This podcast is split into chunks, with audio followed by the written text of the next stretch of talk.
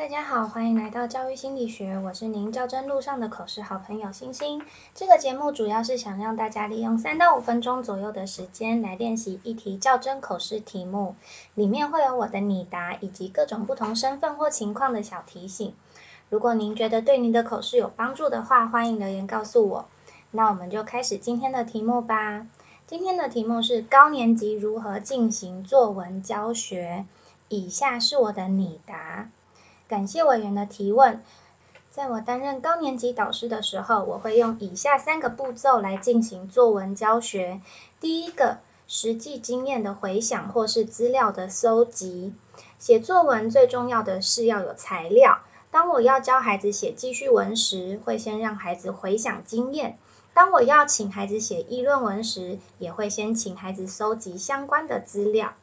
第二个是找大纲。有了资料的整理之后，我会引导孩子将资料分类，在分类的过程中，就可以拟定出作文的大纲。这么做可以帮助孩子对每一段的内容有想法，也可以减少写作时偏题或段落不清的状态。第三个是一鼓作气的写完。当孩子有了资料、有了想法以后，就开始写了。当灵感涌上时，孩子需要的是一段完整的时间，专心的将脑中的想法跟手中的资料整理出一篇作文。所以在开学前排课时，我会排两堂连在一起的国语课，并利用这两堂连在一起的时间，让孩子进行作文的书写。以下我想就实际经验跟委员分享，在我担任高年级导师时，曾经指导班上孩子做辩论的活动。首先，我先让孩子针对自己的辩论题目，在日记里写下自我观点。接着，让孩子分次找寻可以证明自己的想法的资料，然后再做实际的辩论。在辩论赛之后，我引导孩子将自我观点和客观资料重新整理成一篇议论文。